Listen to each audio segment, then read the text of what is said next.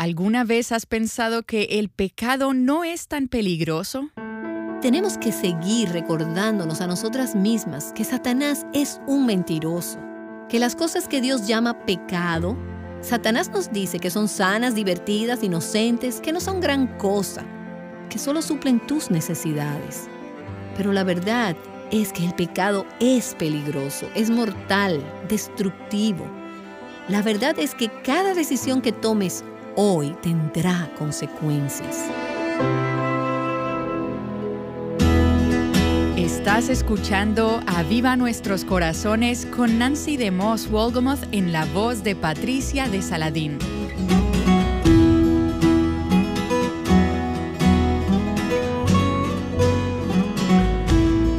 Si te preguntara qué mentiras has creído acerca del pecado, ¿qué dirías?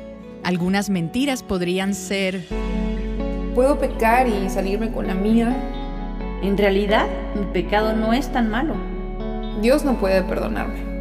No soy del todo responsable de mis reacciones. Soy incapaz de vencer el pecado.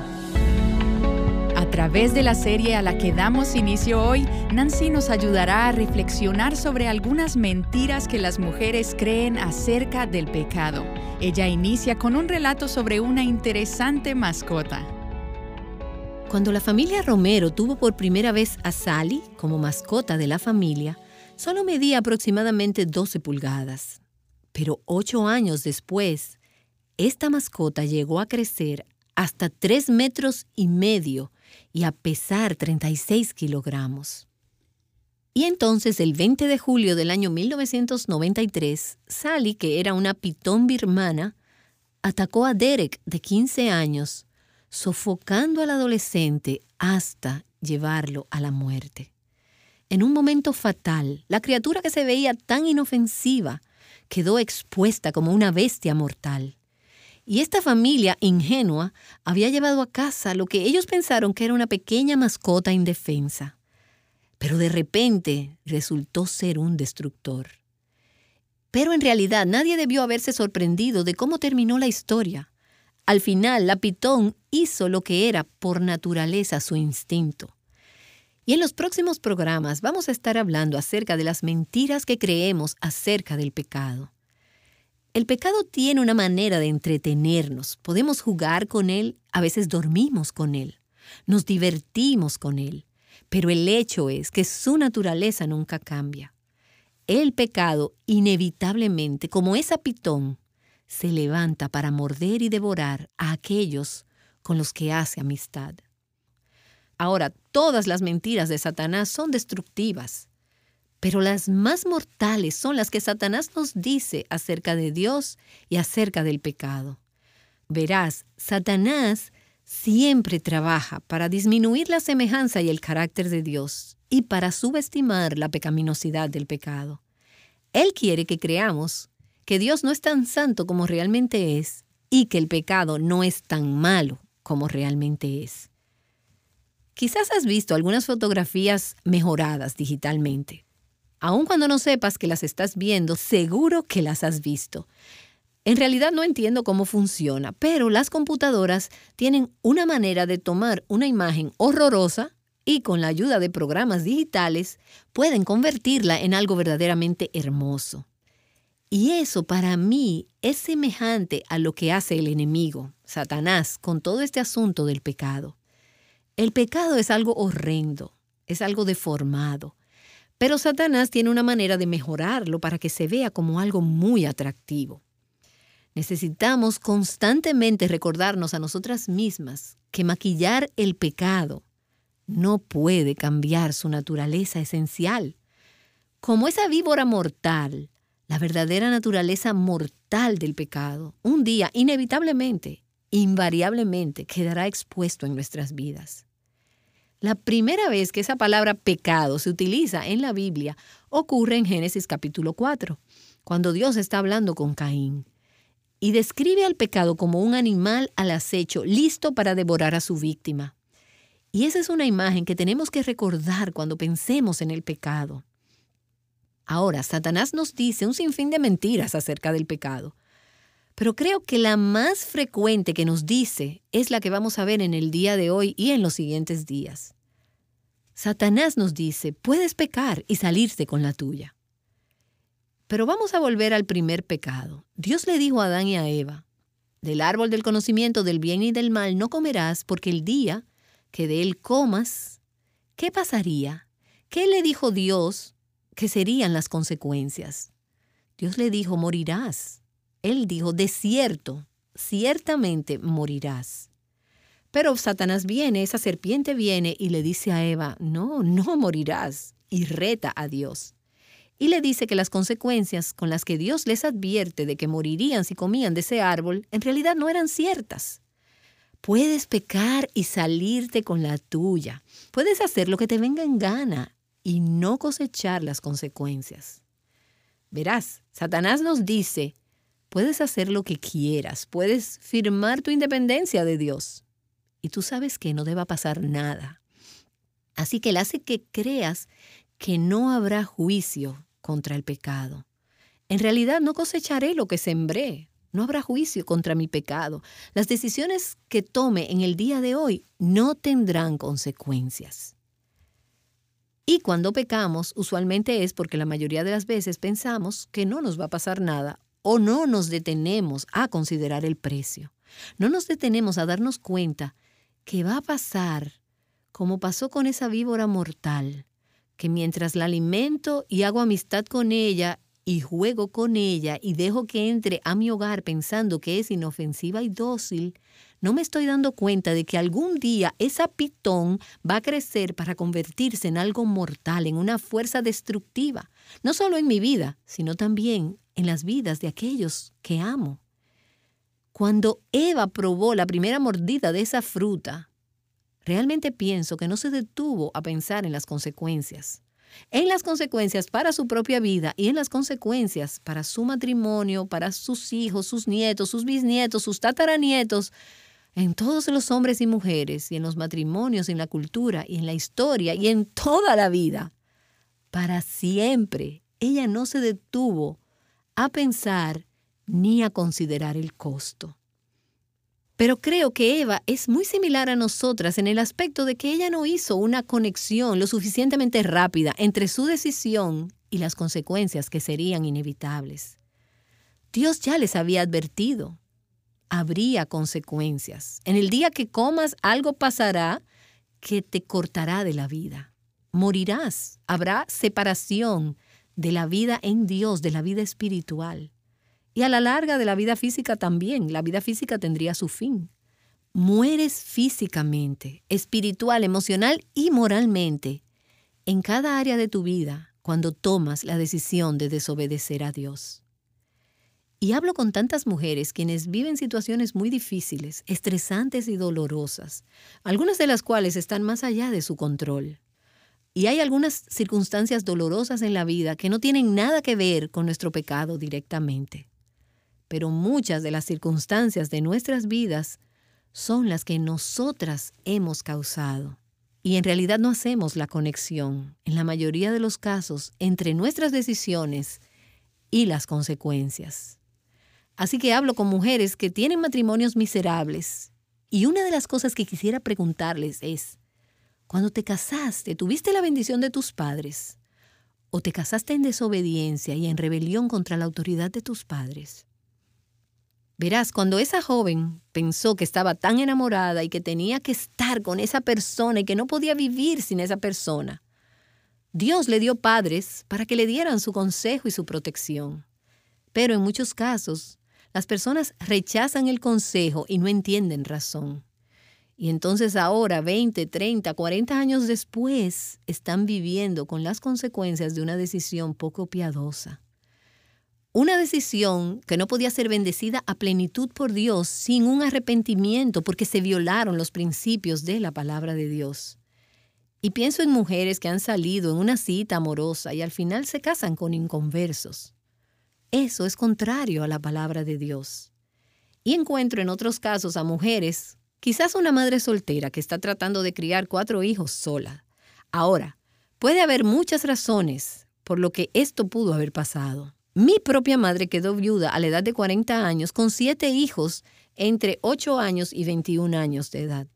Y en medio de esas circunstancias que están fuera de nuestras manos, de nuestro control, ahí está la gracia de Dios, que nos da todo lo que necesitamos en esos momentos. Pero encuentro que muchas madres que están batallando con situaciones difíciles como madres solteras, en muchos casos es el fruto de algunas decisiones incorrectas. Quizás es una mujer que vivió una vida sexualmente promiscua y tuvo hijos fuera del matrimonio y ahora se encuentra en una posición difícil teniendo que cumplir con el rol para estos niños que Dios tenía la intención de que un esposo cumpliera. Ahora, no me malinterpreten, no estoy diciendo que cada matrimonio difícil o que cada situación familiar estresante es el resultado de la inmoralidad o de una desobediencia pero en muchos casos sí lo es. Encuentro personas con deudas hasta el cuello y están batallando y están tratando de hacerle frente a los síntomas de este problema sin ir a algunas de las raíces que pudieron haber causado el problema en primer lugar. Por ejemplo, algunas compras imprudentes y en otros casos porque valoran las cosas temporales y ahora están viviendo con las consecuencias de sus decisiones. También en otros casos hay mujeres hoy en día que no pueden tener hijos. Ahora, a veces es solo que Dios cierra la matriz y esa es su perfecta voluntad. Pero hay gracia disponible para esa infertilidad. Pero en otros casos la infertilidad en la mujer puede venir por su origen en decisiones sexuales inmorales o en haberse practicado abortos. Somos tan propensas a querer tratar con ellas con consejos y darle terapia y soluciones para las consecuencias, sin darnos cuenta que para poder tratar con las consecuencias, primero necesitamos regresar e ir a la raíz. Y es que hay una conexión entre nuestras decisiones y las vidas que terminamos viviendo. El enemigo nos dice, puedes pecar y salirte con la tuya. Quizás hay algún asunto en tu vida en que tal vez has creído esa mentira pensando, yo puedo tomar estas decisiones, puedo ser indisciplinada en esta área de mi vida y puedo salirme con la mía. O tal vez ni siquiera estés conscientemente pensando así, puedo salirme con la mía. Pero quizás no te estás deteniendo a pensar en el precio, a pensar en las consecuencias. Y al reflexionar en los problemas que estás enfrentando hoy, ahora, en tu vida, es posible que estés cosechando las consecuencias, que estés cosechando de las semillas que plantaste años atrás. Escucha, la respuesta para tratar con una cosecha negativa no es solo tratar de seguir cortándola. Simplemente vuelve a crecer nuevamente. La respuesta es regresar y decir, ¿cuáles fueron las semillas que planté que no fueron buenas semillas? Y entonces arrepentirte de esas decisiones. Ahora, eso no significa que todas las consecuencias se irán. Esas consecuencias puede que se queden como un recordatorio del precio del pecado. Pero sí habrá y hay gracia a través del arrepentimiento si nos volvemos e identificamos cuáles fueron esas decisiones y decimos, Señor, perdóname, porque me doy cuenta de que mi pecado no quedó impune. No me salí con la mía en cuanto a mi pecado. Estoy consciente de que las decisiones que estoy tomando hoy tendrán consecuencias en los años venideros. Piensa en cómo funciona esto en áreas prácticas de nuestra vida diaria. Por ejemplo, y aquí hay una con la que me puedo identificar muy bien. Estamos más que satisfechas al terminar cada comida del domingo. Pero ese segundo pedazo de pastel de limón se ve tan bueno. Es irresistible. Pero en realidad no lo tenemos que comer, ya no nos cabe. Pero nos lo vamos a comer de todas maneras. ¿Y qué es lo que pasa? Me como ese pedazo de pastel, pero no me detengo a pensar en las consecuencias que puede haber. Por ejemplo, en algunas horas probablemente me sentiré hinchada, demasiado llena y enferma. Esa es una de las consecuencias. Y tal vez no me detenga al contemplar ese pedazo y considerar que comer de más puede ocasionar agruras, diabetes, un infarto o un ataque al corazón. Cuando veo el pastel, no estoy viendo un problema del corazón, no estoy viendo la diabetes. Solo estoy viendo una buenísima porción de pastel. Quizás no me detengo a pensar en ello, pero la falta de control en un área de mi vida me hace más vulnerable a la falta de disciplina en otras áreas de mi vida que pueden ser aún más importantes. Quizás no nos detenemos a pensar que el complacernos en esa área y que disculpamos porque no es tan significativa, digo, ¿cuál es el gran problema en un segundo pedazo de pastel cuando ya estás satisfecha? Pero el complacernos de esa manera puede que produzca en nuestros hijos una cosecha de extrema autoindulgencia. Veo a padres cuyos hijos están abusando de sus cuerpos con drogas, sexo ilícito, y los padres piensan, pero yo nunca viví de esa manera, nunca tomé ese tipo de decisiones. Bueno, quizás sí tomamos ese tipo de decisiones. No eran tan obvias, no eran tan extremas. Ahora, ¿Por qué cuando esa porción extra de pastel de limón está enfrente de mí, no me detengo a pensar en las consecuencias? Lo que realmente estoy pensando es, sí, estoy llenísima, pero ese pedazo de pastel se ve buenísimo y puedo hacerlo, puedo comérmelo, puedo salirme con la mía. Y así pasa en muchas áreas de nuestras vidas. Veo la manera en que nos entretenemos con material de lectura o películas o programas de televisión, videos y música que reflejan los valores seculares, valores sensuales, filosofías mundanas, diversión que legaliza la blasfemia, la falta de modestia y una conducta inmoral. Y traemos todas estas cosas a nuestro hogar y pensamos, esto no está tan grave, no me va a pasar nada, esto no me afectará, no tendrá consecuencias y no nos detenemos a pensar cuáles van a ser algunas de las consecuencias inevitables. Por ejemplo, el ver esta cosa, tal vez incluso en una cantidad limitada, una consecuencia es que estoy desensibilizando mi conciencia y desarrollando una mayor tolerancia hacia el pecado. Y descubrí esto en mi propia vida años atrás, cuando estaba usando la televisión, solo por el ruido, el sonido, por la compañía. Vivía sola y viví sola durante mucho tiempo. Y cuando venía a casa después del trabajo, al final del día, llegaba exhausta y me echaba en el sofá y prendía la televisión. Y veía cosas que no consideraba que estaban mal. Pero aún así, un día me desperté y me di cuenta lo que estaba dejando entrar a mi hogar, a mi corazón y a mi mente. Y me di cuenta de que había estado perdiendo la sensibilidad hacia lo que era santo, puro, bueno y de valor. Otra cosa que descubrí durante ese tiempo es que al permitir estas cosas, aún en moderación, estaba incrementando mi apetito por el pecado y sentía impulsos más fuertes en mi carne y en otras áreas de mi vida. Y pensé, no puedo controlar esto, ¿qué es lo que estoy haciendo? Estaba alimentando mi carne con ese tipo de entretenimiento y como consecuencia estaba disminuyendo el hambre por la santidad. No tenía el mismo anhelo por conocer a Dios, por estudiar su palabra y por ser santa como lo tenía antes. Tal vez en relación al entretenimiento no nos detenemos a pensar en esa consecuencia.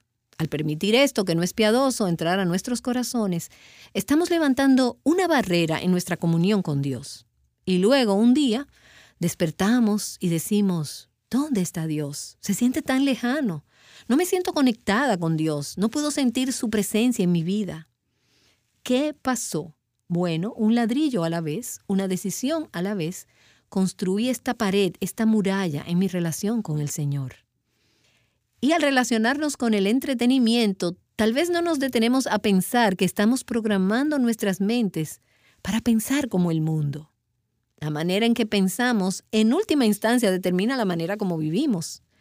Quizás no nos detenemos a pensar que estamos aumentando la posibilidad de que empecemos a actuar según lo que oímos y según lo que vemos. Y empezamos a pensar cosas como, bueno, no puede ser tan malo dejar a mi esposo, perder el control, el hablarle fuerte o de mala manera a mi madre cuando me habla en un tiempo inoportuno. Y después empezamos a justificar nuestro comportamiento basado en lo que estamos viendo actuado en la pantalla o en la televisión y tomamos una decisión, tal vez de guardar rencor en contra de alguien que nos ha hecho mal. Me encontré a mí misma una y otra vez pensando en alguien que dijo algo que me lastimó y luego alimentando esa herida y meditándolo en mi mente una y otra vez. Y comienzo entonces a defenderme mentalmente y pienso en las maneras en que puedo encontrar para defenderme en frente de esa persona que tal vez me criticó. No vayas allí. Cuando permito que mi mente vaya ahí, entonces no me estoy deteniendo a pensar en las consecuencias. Si permito que la amargura eche raíz en mi vida, tarde o temprano voy a destruir mi capacidad de pensar racionalmente. David dice en el Salmo 73, Cuando se llenó de amargura mi corazón, era como una bestia delante de ti. Eso es lo que pasa. Cuando alimentamos la amargura, llego a donde soy totalmente irracional y no estoy pensando bien. No me pongo a pensar que alimentando esa herida voy a ser miserable. No pienso en cómo la amargura afecta mi cuerpo en diferentes maneras como cansancio crónico, falta de energía. Digo, la amargura nos drena la vida y la fuerza que hay en nosotras. Y quizás no me detengo a pensar que alimentando ese rencor, al guardar esa amargura, no seré capaz, de acuerdo a Jesús, de experimentar el amor y el perdón de Dios en su totalidad para mi vida. Probablemente no me doy cuenta de que la amargura me hará ser una persona difícil para convivir con otras personas y que la gente no querrá ser mi amiga. Podemos ver cada área de pecado. Por ejemplo, el hecho de acercarnos mucho, de permitirnos acercarnos demasiado a un hombre que es amable, atento, sensible en el trabajo. Ahora, tal vez deberíamos detenernos y preguntarnos, ¿por qué si es tan amable, atento y sensible, está en su tercer matrimonio? No nos detenemos a pensar, ¿cómo será él en otro lugar?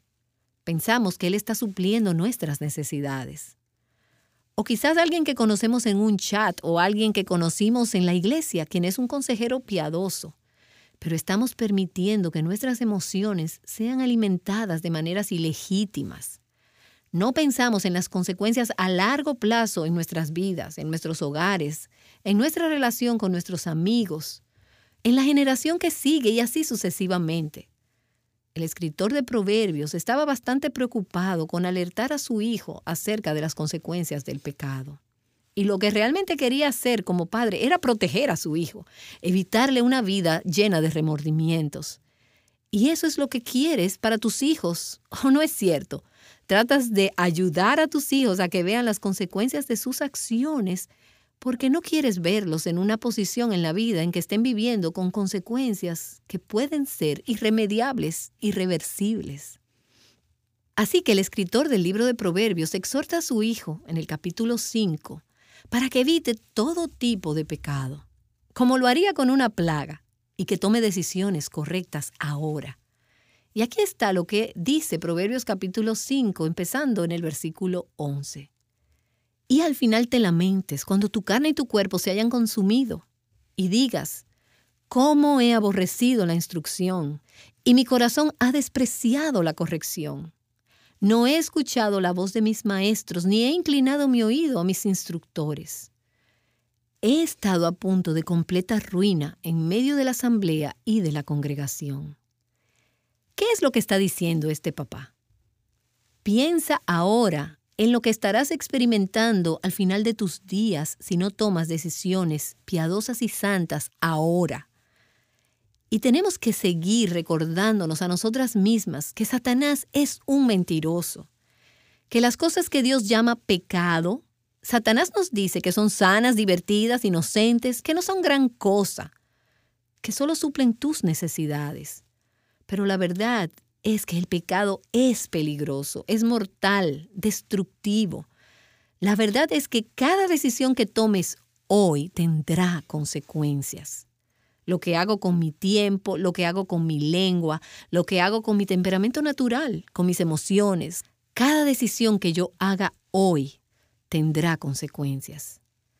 Y la verdad, según Santiago capítulo 1, es que el pecado, cuando crece completamente, da a luz un bebé.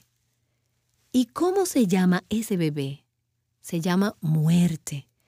Si dejo crecer el pecado en mi corazón, producirá muerte, consecuencias mortales.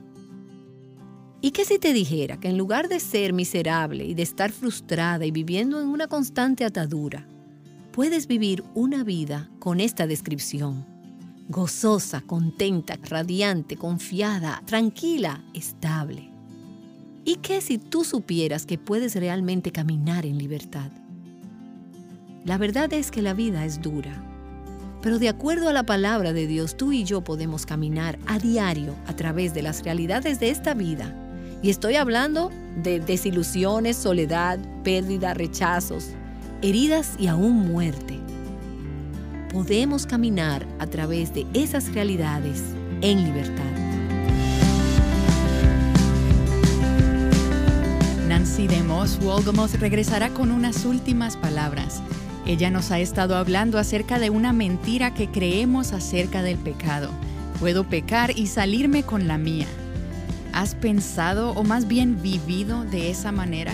Espero que este mensaje te haya ayudado a evaluar tu corazón y te haya animado a correr a la fuente de verdadera libertad. Profundiza más en este tema y en la verdad que te hace libre a través del libro de Nancy titulado Mentiras que las mujeres creen y la verdad que las hace libres. Encuéntralo en nuestra tienda en línea en avivanuestroscorazones.com. Nancy dice que para poder ver nuestro pecado como Dios lo ve, necesitamos la luz de la verdad de la palabra de Dios. Ella nos hablará más acerca de esto en la continuación de esta serie, y ahora ella regresa con la conclusión de este programa. Recuerdo años atrás, al finalizar una conferencia, una señora que se me acercó. Y estaba justo preparándome para irme al aeropuerto cuando ella me alcanzó en el pasillo. Y me dijo, soy libre, soy libre al contarme lo que Dios había hecho en su vida durante la conferencia. Ella había estado visitando consejeros, terapeutas, y había estado en seminarios y conferencias, y había escuchado a miles de oradores, mucho más talentosos que yo, y había pagado dinero para poder resolver algunos problemas de su pasado. Pero este fin de semana, Dios le dijo algo de su palabra que la liberó. Verás, la vida que Jesús promete y la libertad que Él nos ofrece no se encuentra a través de un cambio en nuestras circunstancias, sino que la encontramos en la verdad. Jesús dijo, yo soy la verdad, y es la verdad la que os hará libres.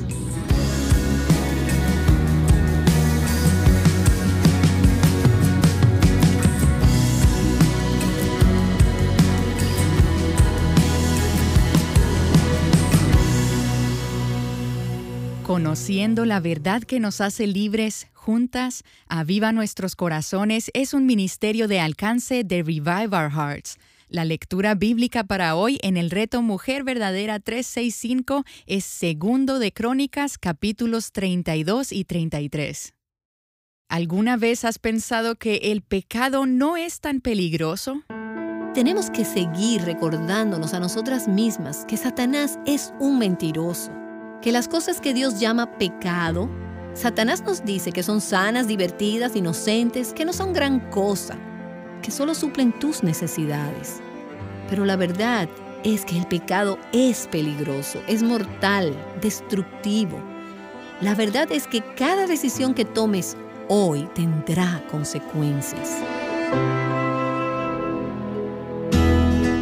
Estás escuchando A Viva Nuestros Corazones con Nancy de Moss Wolgamoth en la voz de Patricia de Saladín.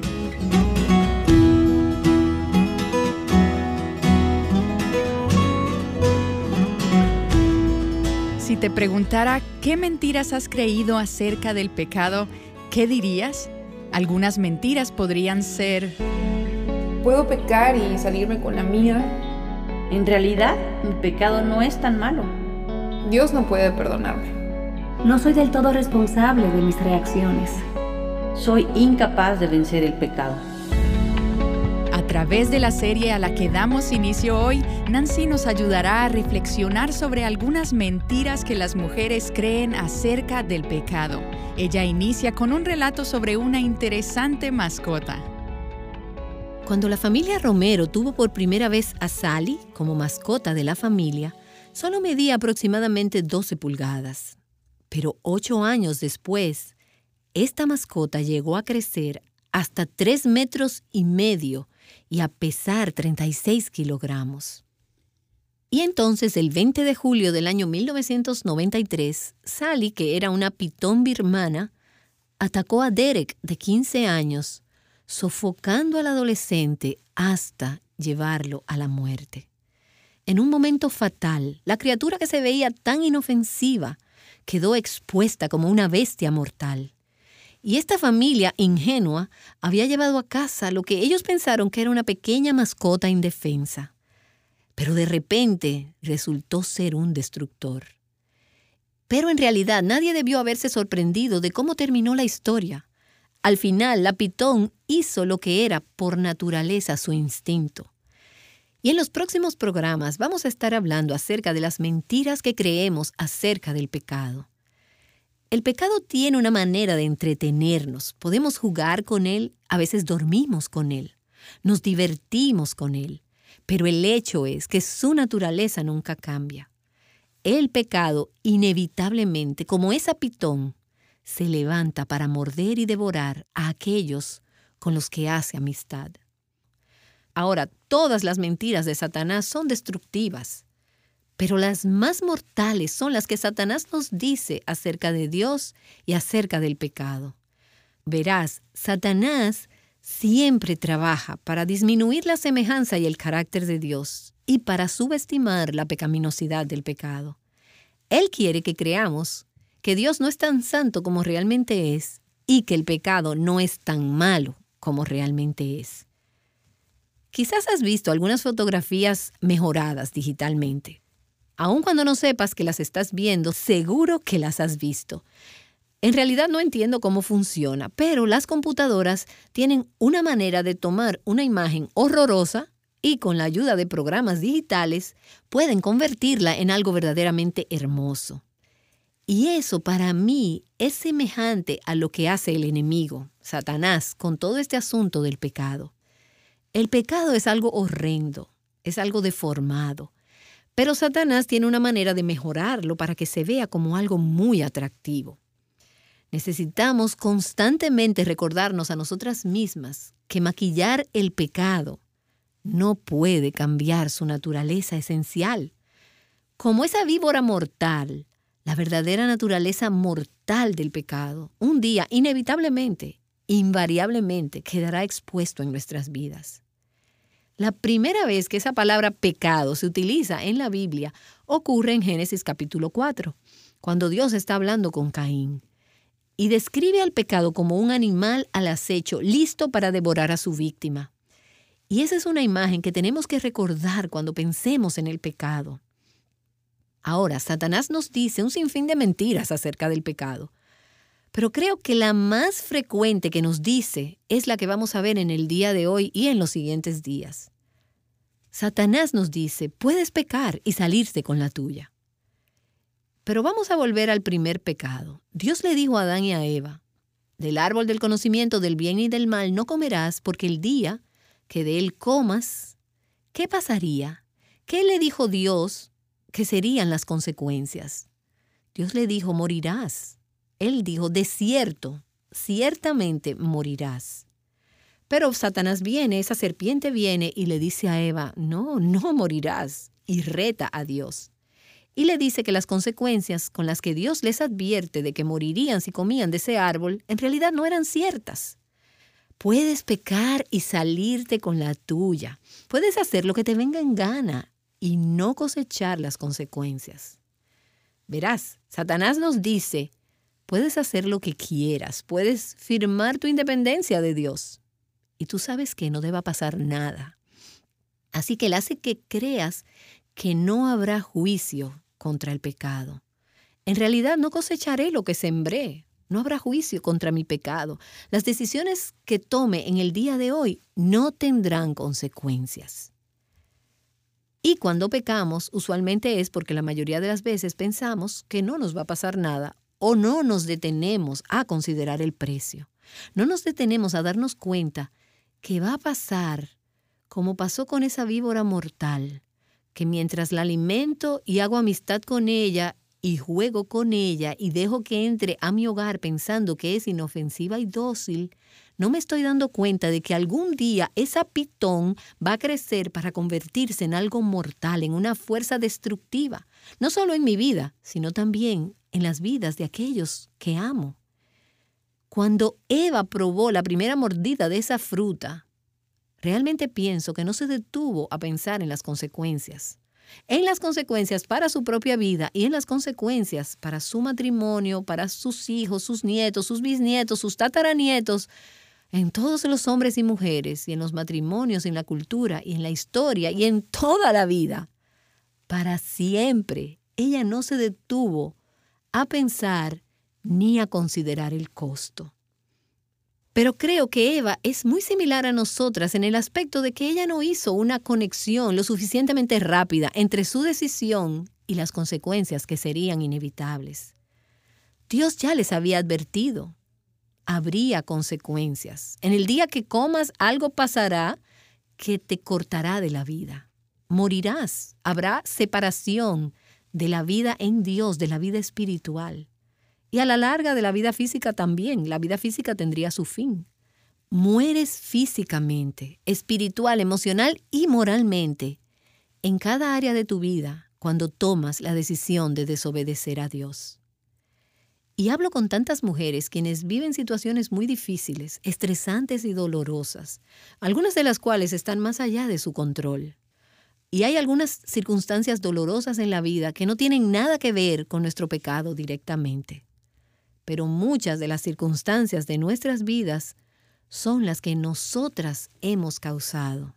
Y en realidad no hacemos la conexión, en la mayoría de los casos, entre nuestras decisiones y las consecuencias. Así que hablo con mujeres que tienen matrimonios miserables. Y una de las cosas que quisiera preguntarles es, cuando te casaste, ¿tuviste la bendición de tus padres? ¿O te casaste en desobediencia y en rebelión contra la autoridad de tus padres? Verás, cuando esa joven pensó que estaba tan enamorada y que tenía que estar con esa persona y que no podía vivir sin esa persona, Dios le dio padres para que le dieran su consejo y su protección. Pero en muchos casos, las personas rechazan el consejo y no entienden razón. Y entonces ahora, 20, 30, 40 años después, están viviendo con las consecuencias de una decisión poco piadosa. Una decisión que no podía ser bendecida a plenitud por Dios sin un arrepentimiento porque se violaron los principios de la palabra de Dios. Y pienso en mujeres que han salido en una cita amorosa y al final se casan con inconversos. Eso es contrario a la palabra de Dios. Y encuentro en otros casos a mujeres, quizás una madre soltera que está tratando de criar cuatro hijos sola. Ahora, puede haber muchas razones por lo que esto pudo haber pasado. Mi propia madre quedó viuda a la edad de 40 años con siete hijos entre 8 años y 21 años de edad.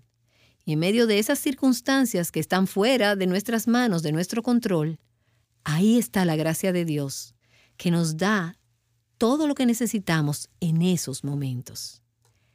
Pero encuentro que muchas madres que están batallando con situaciones difíciles como madres solteras, en muchos casos es el fruto de algunas decisiones incorrectas. Quizás es una mujer que vivió una vida sexualmente promiscua y tuvo hijos fuera del matrimonio, y ahora se encuentra en una posición difícil teniendo que cumplir con el rol para estos niños que Dios tenía la intención de que un esposo cumpliera. Ahora, no me malinterpreten, no estoy diciendo que cada matrimonio difícil o que cada situación familiar estresante es el resultado de la inmoralidad o de una desobediencia. Pero en muchos casos sí lo es. Encuentro personas con deudas hasta el cuello y están batallando y están tratando de hacerle frente a los síntomas de este problema sin ir a algunas de las raíces que pudieron haber causado el problema en primer lugar. Por ejemplo, algunas compras imprudentes. Y en otros casos, porque valoran las cosas temporales y ahora están viviendo con las consecuencias de sus decisiones. También en otros casos hay mujeres hoy en día que no pueden tener hijos. Ahora, a veces es solo que Dios cierra la matriz y esa es su perfecta voluntad. Pero hay gracia disponible para esa infertilidad. Pero en otros casos la infertilidad en la mujer puede venir por su origen en decisiones sexuales inmorales o en haberse practicado abortos. Somos tan propensas a querer tratar con ellas con consejos y darle terapia y soluciones para las consecuencias, sin darnos cuenta que para poder tratar con las consecuencias, primero necesitamos regresar e ir a la raíz. Y es que hay una conexión entre nuestras decisiones y las vidas que terminamos viviendo. El enemigo nos dice, puedes pecar y salirte con la tuya. Quizás hay algún asunto en tu vida en que tal vez has creído esa mentira pensando, yo puedo tomar estas decisiones, puedo ser indisciplinada en esta área de mi vida y puedo salirme con la mía. O tal vez ni siquiera estés conscientemente pensando así, puedo salirme con la mía. Pero quizás no te estás deteniendo a pensar en el precio, a pensar en las consecuencias. Y al reflexionar en los problemas que estás enfrentando hoy, ahora, en tu vida, es posible que estés cosechando las consecuencias, que estés cosechando de las semillas que plantaste años atrás. Escucha, la respuesta para tratar con una cosecha negativa no es solo tratar de seguir cortándola. Simplemente vuelve a crecer nuevamente. La respuesta es regresar y decir, ¿cuáles fueron las semillas que planté que no fueron buenas semillas? y entonces arrepentirte de esas decisiones. Ahora, eso no significa que todas las consecuencias se irán. Esas consecuencias puede que se queden como un recordatorio del precio del pecado. Pero sí habrá y hay gracia a través del arrepentimiento si nos volvemos e identificamos cuáles fueron esas decisiones y decimos, Señor, perdóname, porque me doy cuenta de que mi pecado no quedó impune. No me salí con la mía en cuanto a mi pecado. Estoy consciente de que las decisiones que estoy tomando hoy tendrán consecuencias en los años venideros. Piensa en cómo funciona esto en áreas prácticas de nuestra vida diaria. Por ejemplo, y aquí hay una con la que me puedo identificar muy bien. Estamos más que satisfechas al terminar cada comida del domingo. Pero ese segundo pedazo de pastel de limón se ve tan bueno. Es irresistible. Pero en realidad no lo tenemos que comer, ya no nos cabe. Pero nos lo vamos a comer de todas maneras. ¿Y qué es lo que pasa? Me como ese pedazo de pastel, pero no me detengo a pensar en las consecuencias que puede haber. Por ejemplo, en algunas horas probablemente me sentiré hinchada, demasiado llena y enferma. Esa es una de las consecuencias. Y tal vez no me detenga al contemplar ese pedazo y considerar que comer de más puede ocasionar agruras, diabetes, un infarto o un ataque al corazón. Cuando veo el pastel, no estoy viendo un problema del corazón, no estoy viendo la diabetes, solo estoy viendo una buenísima porción de pastel. Quizás no me detengo a pensar en ello, pero la falta de control en un área de mi vida me hace más vulnerable a la falta de disciplina en otras áreas de mi vida que pueden ser aún más importantes. Quizás no nos detenemos a pensar que el complacernos en esa área y que disculpamos porque no es tan significativa, digo, ¿cuál es el gran problema en un segundo pedazo de pastel cuando ya estás satisfecha? Pero el complacernos de esa manera puede que produzca en nuestros hijos una cosecha de extrema autoindulgencia. Veo a padres cuyos hijos están abusando de sus cuerpos con drogas, sexo ilícito, y los padres piensan, pero yo nunca viví de esa manera, nunca tomé ese tipo de decisiones. Bueno, quizás sí tomamos ese tipo de decisiones. No eran tan obvias, no eran tan extremas. Ahora, ¿Por qué cuando esa porción extra de pastel de limón está enfrente de mí, no me detengo a pensar en las consecuencias? Lo que realmente estoy pensando es, sí, estoy llenísima, pero ese pedazo de pastel se ve buenísimo y puedo hacerlo, puedo comérmelo, puedo salirme con la mía. Y así pasa en muchas áreas de nuestras vidas. Veo la manera en que nos entretenemos con material de lectura o películas o programas de televisión, videos y música que reflejan los valores seculares, valores sensuales, filosofías mundanas, diversión que legaliza la blasfemia, la falta de modestia y una conducta inmoral. Y traemos todas estas cosas a nuestro hogar y pensamos, esto no está tan grave, no me va a pasar nada, esto no me afectará, no tendrá consecuencias.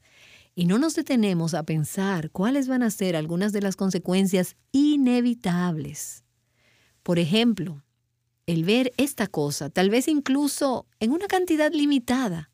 Una consecuencia es que estoy desensibilizando mi conciencia y desarrollando una mayor tolerancia hacia el pecado.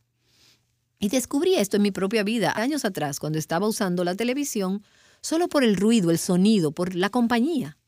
Vivía sola y viví sola durante mucho tiempo. Y cuando venía a casa después del trabajo, al final del día, llegaba exhausta y me echaba en el sofá y prendía la televisión. Y veía cosas que no consideraba que estaban mal. Pero aún así, un día me desperté y me di cuenta lo que estaba dejando entrar a mi hogar, a mi corazón y a mi mente. Y me di cuenta de que había estado perdiendo la sensibilidad hacia lo que era santo, puro, bueno y de valor. Otra cosa que descubrí durante ese tiempo es que al permitir estas cosas, aún en moderación, estaba incrementando mi apetito por el pecado y sentía impulsos más fuertes en mi carne y en otras áreas de mi vida. Y pensé, no puedo controlar esto, ¿qué es lo que estoy haciendo? Estaba alimentando mi carne con ese tipo de entretenimiento y como consecuencia estaba disminuyendo el hambre por la santidad. No tenía el mismo anhelo por conocer a Dios, por estudiar su palabra y por ser santa como lo tenía antes. Tal vez en relación al entretenimiento no nos detenemos a pensar en esa consecuencia. Al permitir esto que no es piadoso entrar a nuestros corazones, estamos levantando una barrera en nuestra comunión con Dios. Y luego, un día, despertamos y decimos, ¿dónde está Dios? Se siente tan lejano. No me siento conectada con Dios. No puedo sentir su presencia en mi vida. ¿Qué pasó? Bueno, un ladrillo a la vez, una decisión a la vez, construí esta pared, esta muralla en mi relación con el Señor. Y al relacionarnos con el entretenimiento, tal vez no nos detenemos a pensar que estamos programando nuestras mentes para pensar como el mundo. La manera en que pensamos, en última instancia, determina la manera como vivimos. Quizás no nos detenemos a pensar que estamos aumentando la posibilidad de que empecemos a actuar según lo que oímos y según lo que vemos. Y empezamos a pensar cosas como, bueno, no puede ser tan malo dejar a mi esposo, perder el control, el hablarle fuerte o de mala manera a mi madre cuando me habla en un tiempo inoportuno. Y después empezamos a justificar nuestro comportamiento basado en lo que estamos viendo actuado en la pantalla o en la televisión y tomamos una decisión, tal vez de guardar rencor en contra de alguien que nos ha hecho mal. Me encontré a mí misma una y otra vez pensando en alguien que dijo algo que me lastimó y luego alimentando esa herida y meditándolo en mi mente una y otra vez. Y comienzo entonces a defenderme mentalmente y pienso en las maneras en que puedo encontrar para defenderme en frente de esa persona que tal vez me criticó. No vayas allí. Cuando permito que mi mente vaya ahí, entonces no me estoy deteniendo a pensar en las consecuencias. Si permito que la amargura eche raíz en mi vida, tarde o temprano voy a destruir mi capacidad de pensar racionalmente. David dice en el Salmo 73, Cuando se llenó de amargura mi corazón, era como una bestia delante de ti. Eso es lo que pasa. Cuando alimentamos la amargura, llego a donde soy totalmente irracional y no estoy pensando bien. No me pongo a pensar que alimentando esa herida voy a ser miserable. No pienso en cómo la amargura afecta mi cuerpo en diferentes maneras, como cansancio crónico, falta de energía. Digo, la amargura nos drena la vida y la fuerza que hay en nosotras. Y quizás no me detengo a pensar que alimentando ese rencor, al guardar esa amargura, no seré capaz, de acuerdo a Jesús, de experimentar el amor y el perdón de Dios en su totalidad para mi vida. Probablemente no me doy cuenta de que la amargura me hará ser una persona difícil para convivir con otras personas y que la gente no querrá ser mi amiga. Podemos ver cada área de pecado. Por ejemplo, el hecho de acercarnos mucho, de permitirnos acercarnos demasiado a un hombre que es amable, atento, sensible en el trabajo. Ahora, tal vez deberíamos detenernos y preguntarnos, ¿Por qué, si es tan amable, atento y sensible, está en su tercer matrimonio? No nos detenemos a pensar ¿cómo será Él en otro lugar? Pensamos que Él está supliendo nuestras necesidades. O quizás alguien que conocemos en un chat o alguien que conocimos en la iglesia, quien es un consejero piadoso. Pero estamos permitiendo que nuestras emociones sean alimentadas de maneras ilegítimas. No pensamos en las consecuencias a largo plazo en nuestras vidas, en nuestros hogares, en nuestra relación con nuestros amigos, en la generación que sigue y así sucesivamente. El escritor de Proverbios estaba bastante preocupado con alertar a su hijo acerca de las consecuencias del pecado. Y lo que realmente quería hacer como padre era proteger a su hijo, evitarle una vida llena de remordimientos. Y eso es lo que quieres para tus hijos, ¿o no es cierto? Tratas de ayudar a tus hijos a que vean las consecuencias de sus acciones porque no quieres verlos en una posición en la vida en que estén viviendo con consecuencias que pueden ser irremediables, irreversibles. Así que el escritor del libro de Proverbios exhorta a su hijo en el capítulo 5 para que evite todo tipo de pecado, como lo haría con una plaga, y que tome decisiones correctas ahora. Y aquí está lo que dice Proverbios capítulo 5, empezando en el versículo 11 y al final te lamentes cuando tu carne y tu cuerpo se hayan consumido y digas, ¿cómo he aborrecido la instrucción y mi corazón ha despreciado la corrección? No he escuchado la voz de mis maestros ni he inclinado mi oído a mis instructores. He estado a punto de completa ruina en medio de la asamblea y de la congregación. ¿Qué es lo que está diciendo este papá? Piensa ahora en lo que estarás experimentando al final de tus días si no tomas decisiones piadosas y santas ahora. Y tenemos que seguir recordándonos a nosotras mismas que Satanás es un mentiroso, que las cosas que Dios llama pecado, Satanás nos dice que son sanas, divertidas, inocentes, que no son gran cosa, que solo suplen tus necesidades. Pero la verdad es que el pecado es peligroso, es mortal, destructivo. La verdad es que cada decisión que tomes hoy tendrá consecuencias. Lo que hago con mi tiempo, lo que hago con mi lengua, lo que hago con mi temperamento natural, con mis emociones, cada decisión que yo haga hoy tendrá consecuencias. Y la verdad, según Santiago capítulo 1, es que el pecado, cuando crece completamente, da a luz un bebé. ¿Y cómo se llama ese bebé? Se llama muerte. Si dejo crecer el pecado en mi corazón, producirá muerte, consecuencias mortales. ¿Y qué si te dijera que en lugar de ser miserable y de estar frustrada y viviendo en una constante atadura, puedes vivir una vida con esta descripción? Gozosa, contenta, radiante, confiada, tranquila, estable. ¿Y qué si tú supieras que puedes realmente caminar en libertad? La verdad es que la vida es dura, pero de acuerdo a la palabra de Dios, tú y yo podemos caminar a diario a través de las realidades de esta vida. Y estoy hablando de desilusiones, soledad, pérdida, rechazos, heridas y aún muerte podemos caminar a través de esas realidades en libertad. Nancy de Moss regresará con unas últimas palabras. Ella nos ha estado hablando acerca de una mentira que creemos acerca del pecado. Puedo pecar y salirme con la mía. ¿Has pensado o más bien vivido de esa manera? Espero que este mensaje te haya ayudado a evaluar tu corazón y te haya animado a correr a la fuente de verdadera libertad. Profundiza más en este tema y en la verdad que te hace libre a través del libro de Nancy titulado Mentiras que las mujeres creen y la verdad que las hace libres. Encuéntralo en nuestra tienda en línea en avivanuestroscorazones.com.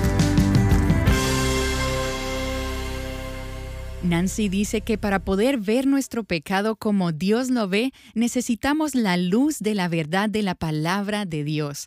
Ella nos hablará más acerca de esto en la continuación de esta serie, y ahora ella regresa con la conclusión de este programa. Recuerdo años atrás, al finalizar una conferencia, una señora que se me acercó.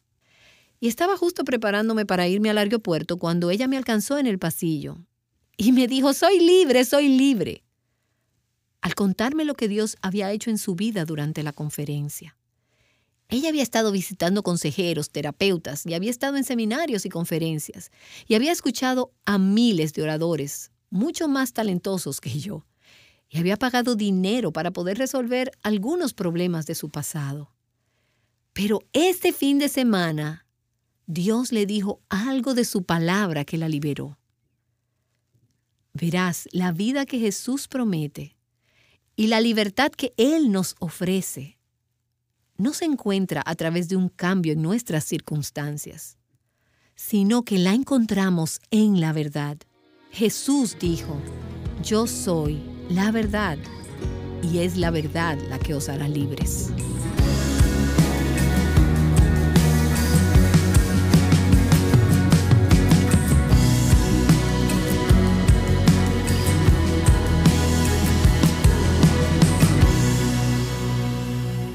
Conociendo la verdad que nos hace libres, juntas, Aviva Nuestros Corazones es un ministerio de alcance de Revive Our Hearts. La lectura bíblica para hoy en el reto Mujer Verdadera 365 es segundo de Crónicas capítulos 32 y 33.